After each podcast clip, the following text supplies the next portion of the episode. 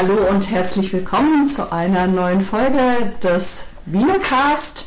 Mein Name ist Johanna Hartmann und ich sitze heute hier zusammen mit Bernd Weig. Genau, auch von meiner Seite ein herzliches Willkommen. Und wir wollten heute über Frühfühlungen sprechen, die ja jetzt spätestens anstehen. Inwiefern ist denn der 22er Jahrgang prädestiniert für Frühfühlungen oder inwiefern besteht der Bedarf für frühe Füllungen dieses Jahr? Ja gut, jetzt sieht man im, überall, ich komme gerade jetzt von der Qualitätsweinprüfung, es gibt auch zwei, praktisch 22er Rotweine schon, äh, die gefüllt worden sind. Das äh, obliegt ja jedem Betrieb. Es muss ja aufgefüllt werden, was fehlt. Äh, und zum Teil gibt es ja auch Standardweine, die immer früh gefüllt werden und als äh, Jungweinfüllungen dann vermarktet werden. Und da gibt es äh, viele Argumente, warum früh gefüllt wird, aber die Tatsache ist, äh, die Anzahl der Frühfüllungen steigt gerade an. Weil die Nachfrage und, steigt? Hm, das will ich jetzt mal nicht beurteilen. ähm, der Jahrgang selbst, 2022, eignet sich aus meiner Sicht sicherlich äh, für Frühfüllungen, weil die Weine doch relativ gut entwickelt sind bereits. Äh, die Säure ist tendenziell eher niedrig. Äh, man hat sich ja doch inzwischen ein bisschen orientiert und es wird in der Regel mit der Säuerung nicht mehr so übertrieben, wie wir das die vergangenen Jahre hatten, sondern es wird tatsächlich eher am die Säuerung ausgerichtet im Ostbereich, sodass dann eigentlich die Weine relativ harmonisch sind, zum Teil wie gesagt auch nett gesäuert und dann sind sie natürlich jetzt schon relativ früh entwickelt. Und wir hatten einfach eine ausreichende physiologische Reife dieses Jahr. Wir haben jetzt Sowieso. einfach den Jahrgang, den wir haben und der ist, finde ich, jetzt für Frühfüllung eigentlich ganz gut geeignet. Okay, dann werden wir jetzt mal konkret. Wie müssen wir denn vorgehen? Sagen wir, wir haben jetzt einen Fülltermin äh, in drei Wochen dastehen, haben die Weine noch auf der Vollhefe liegen, die Gärung ist abgeschlossen. Was empfehlt ihr? Also klar, verkosten, vielleicht auch so ein bisschen mal hingucken, was die bittere und die Gerbstoffwerte angeht, weil natürlich aufgrund der intensiven Sonneneinstrahlung bei den Weißweinsorten haben wir mehr Phenole eingelagert in mhm. die Beerenhaut und es kann schon sein, dass die Weine da ein bisschen phenolischer sind.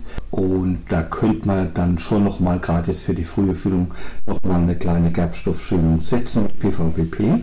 Dann natürlich Böxer. Nächstes Problem, wenn man jetzt mal sagen wir, nur die Verkostung anguckt, dann muss man darauf achten, dass möglichst keine sulfitischen Noten, keine kleineren Büchser da sind.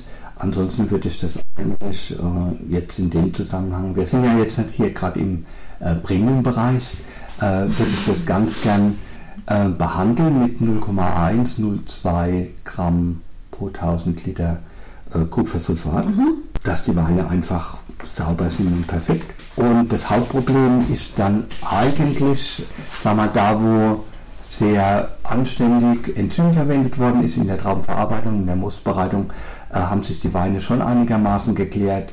Manchmal klappt es aber auch nicht so gut, je nachdem wie das Lesgut behandelt worden ist beim Ernten, beim Abladen, wo starke Mazerationen stattgefunden haben, da klärt sich nicht so gut und das ist eben das Hauptproblem momentan, würde ich sagen, dass die Weine eben jetzt durch den Filter gedroschen werden müssen, gewissermaßen. Weil wir keine da, Zeit mehr ja, haben für Segmentation. Genau, weil einfach ja. nicht ausreichend Zeit für die Klärung ist.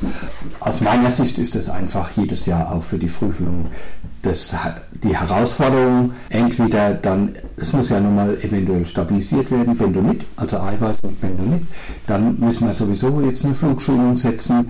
Das helfen sicherlich, wenn der Wein schon stabil ist und er hat sich nicht ausreichend geklärt, dann muss man halt gucken, tatsächlich nochmal mit einer Flugschulung was zu machen, mhm. dass einfach mal die Filtration läuft, dass man also mit Kieselkur, sage ich mal, eventuell auch über den Hefefilter dann zunächst oder mit Palette, dann mit Gur, mit grober Gur dann mal runterfiltrieren kann, um dann später nochmal fein zu filtern. Das Hauptaugenmerk ist einfach, im Prinzip müssen wir die doppelte Filtration machen, weil die Grobklärung muss gemacht werden und im Anschluss kann ich natürlich dann mit einer Schichtenfiltration weiterklären, weil ich einfach K100 mindestens vor dem EK-Filter haben muss. Oder was in zugenommen hat in den letzten Jahren, dass die Betriebe einfach eine Großflurfiltration machen. Hat nicht jeder Betrieb zur Verfügung. Kann man sich leihen. Kann man sich leihen. Okay. Wie sieht das aus mit Weinsteinstabilisierung dieses Jahr? Wir haben natürlich relativ niedrige Kaliumgehalte gehabt, sodass von daher der Weinstein, dieses Weinsteingefüge, sage ich mal, also Weinstein gesättigt, übersättigt, ähm, dass es dieses Jahr nicht so ein vordergründiges Problem ist. Trotzdem muss natürlich eine Stabilisierung erfolgen. Es ist wenig gemacht worden mit Entsäuerung, mit, also mit Kalk, sodass da die Stabilisierung ja gar nicht betrachtet werden muss, sondern wir haben eher Weinstein, der stabilisiert werden muss. Und hier bleibt jetzt im Moment, würde ich mal sagen, so wie auch die deutschen Betriebe aufgestellt sind, ist da mit Schutzkolloiden wird gearbeitet, ganz klar. Also Metaweinsäure, CMC oder Kaliumpolyaspartat. Die drei Varianten haben wir dann. Wie sieht es aus mit der Einstellung von SO2? Gibt es bei dem Jahrgang nochmal Besonderheiten? Die ausgesprochen gerade gar nicht, weil wir hatten ja unwahrscheinlich gute Gesundheitszustand der Trauben und das hat ja auch bei ganz vielen Betrieben bis zum Ende gehalten. Es ist natürlich vorgekommen, dass, wo spät gelesen worden ist, die Erträge groß Trauben sehr dicht aufeinander waren, dass dann eventuell halt doch ein bisschen Botrytis aufgetreten ist, aber im Großen und Ganzen ist es ein gesunder Jahrgang, der eine stabile SO2 aufweist und von daher muss man eigentlich nur die bestehende SO2 nochmal auffüllen. Aber für die Weißweine würde ich sagen, wenn wir zwischen 35 und 40 Milligramm freie SO2 anstreben für die Füllung. Abhängig äh, vom pH-Wert. Ja, äh, ist es im Prinzip für das, was die Zufüllung ist, das ist ja ein unkonsumierbarer Wein, der eigentlich bis zum Sommer nächsten Jahres getrunken sein sollte, dann reichen eigentlich die 40 Milligramm freie stabil aus. Wie viele Tage vor der Füllung sollte die SO2 stabil sein? Also wir sprechen ja darüber, dass sich das Ganze immer wieder stabilisiert und letzten ja. Endes ist die frühe Füllung ja auch immer eine Sache vom Zeitmanagement. Also ich glaube eine Woche, wenn die Stabilität oder wenn eingestellt wird eine Woche vorher, dann reagiert es in der, in der Regel innerhalb von vier Tagen nochmal nach kann man nochmal einstellen. Man muss natürlich auch immer sehen, dass die SO2-Zehrung durch den Sauerstoffeintrag bei der Filtration mhm. natürlich berücksichtigt werden muss. Also die Filtration soll eigentlich vorher sein, dann, dann die endgültige Feineinstellung der SO2 und dann müsste man eigentlich hinkommen. Deine Top 3 Tipps zum Abschluss jetzt zur frühen Füllung. Was würdest du unseren Winzerinnen mitgeben? Verkosten?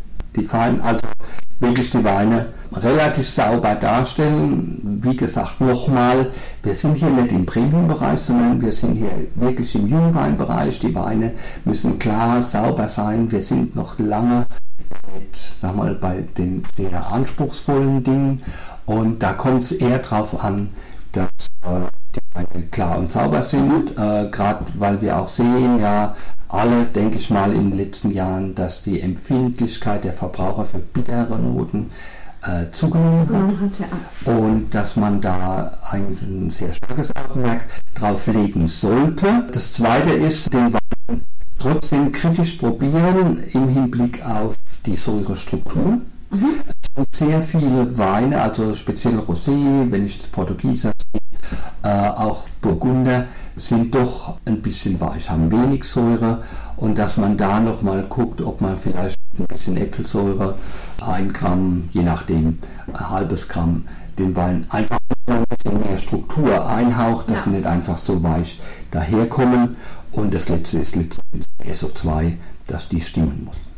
Okay, dann denke ich, haben wir ein paar ganz konkrete Punkte zusammenstellen können. Wir sind am Ende dieser Folge angekommen. Ich danke fürs Zuhören. Bernd, ich danke dir für Gerne, gerne. den kompetenten Wissensaustausch an dieser Stelle.